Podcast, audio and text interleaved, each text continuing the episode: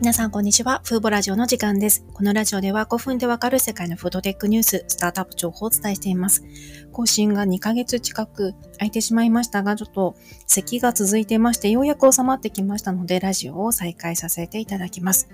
今日ご紹介するのは、培養肉のニュースです。実はこの間、あの、シンガポールにも行きまして、あの、現地の培養肉を販売するお肉屋さんとか、の、精密発酵ミルクとか飲んできたので、そのお話もしたいんですけれども、まず今日はあの、アメリカのイートジャストに関するニュースをお伝えします。この会社の培養肉部門、グッドミートがですね、あの、先月、培養肉の生産に無血清培地を使用する許可をシンガポールの食品当局から取得したことを発表しました。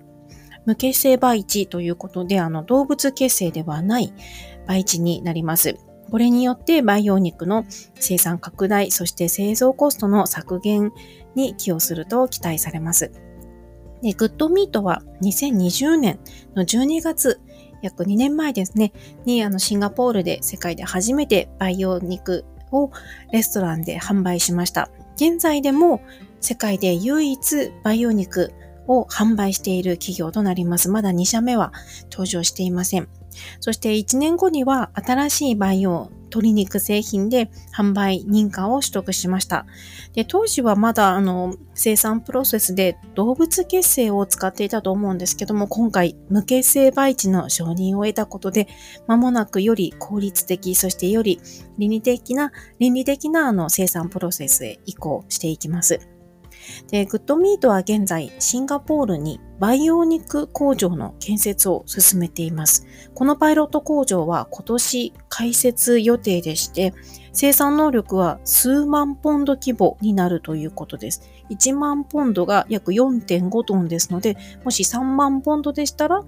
約13トンぐらいになります。この工場に6000リットルというバイオリアクターを設置する計画をしています。でそしてこの工場では無血清培地を使用した生産プロセスで稼働していきますので、これまでよりもよりコストを抑え、そして生産量も増産できるのではないかと思います。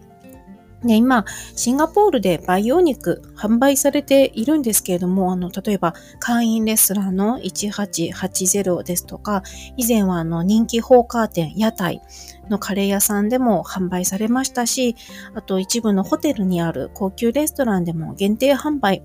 されているんですが、まだこう、供給量は結構限られている感じなんですよね。で、フードパンダというデリバリーでも毎週木曜日に限定販売も実施されているんですが、以前私が行った時には、あの、たまたま販売されていなかったり、まだまだこう、非常に、限定的なのかなという印象があります。でも、あの、こう、販売をこう、いろいろな人への培養肉を提供しようと頑張っていまして、えー、先月からですね、あの、1月から、シンガポールの郊外にある割と高級な精肉店で知られるハーバーズ・ブッチャリーというお肉屋さんで、あの培養肉が販売されるようになりました。まだ予約が必要なんですけれども、このお肉屋さんにあの年末に行ってきまして、ちょうどに隣にレストランがあるんですけども、そこで毎週培養鶏肉を使用したメニューが注文できるようになっています。で、ホームページからあの、これに登録しますと、あの、予約可能になった時点で、グッドミートから連絡が来て、レストランのこのブッキングができるようになっています。ただ見ていますと、あの、メールに気がつくのが遅れて、10分、届いてから10分後に見ると、もうすでに枠が埋まっているぐらいですので、まだまだ非常に限定的なのではないかなと思います。ただ今回の無血清培地が承認されたことを受けて、また今年シンガポールで工場が稼働を開始した後は、供給量が徐々に増えていくのではないかなと期待しています。そして、グッドミートは、あの、今、25万リットルの大型バイオリアクターの製造もしていまして、これは2024年の後半にアメリカで創業予定の大きな工場に10機を導入することを計画しています。また、結構以前の報道ではカタールにも培養肉工場の建設計画を発表していて、その後動きが報じられていないんですけれども、シンガポール、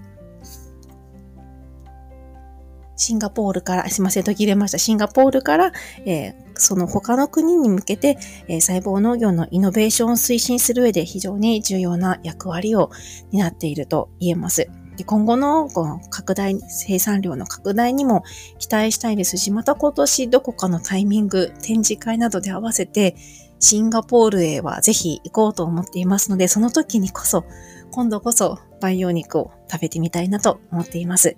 今回は非常に久しぶりのラジオの配信となりました。今回はアメリカのイートジャストの培養肉部門グッドミートに関する最新のニュースをお伝えしました。今回も最後まで聞いていただきありがとうございました。ではまた次回のラジオでお会いしましょう。さよなら。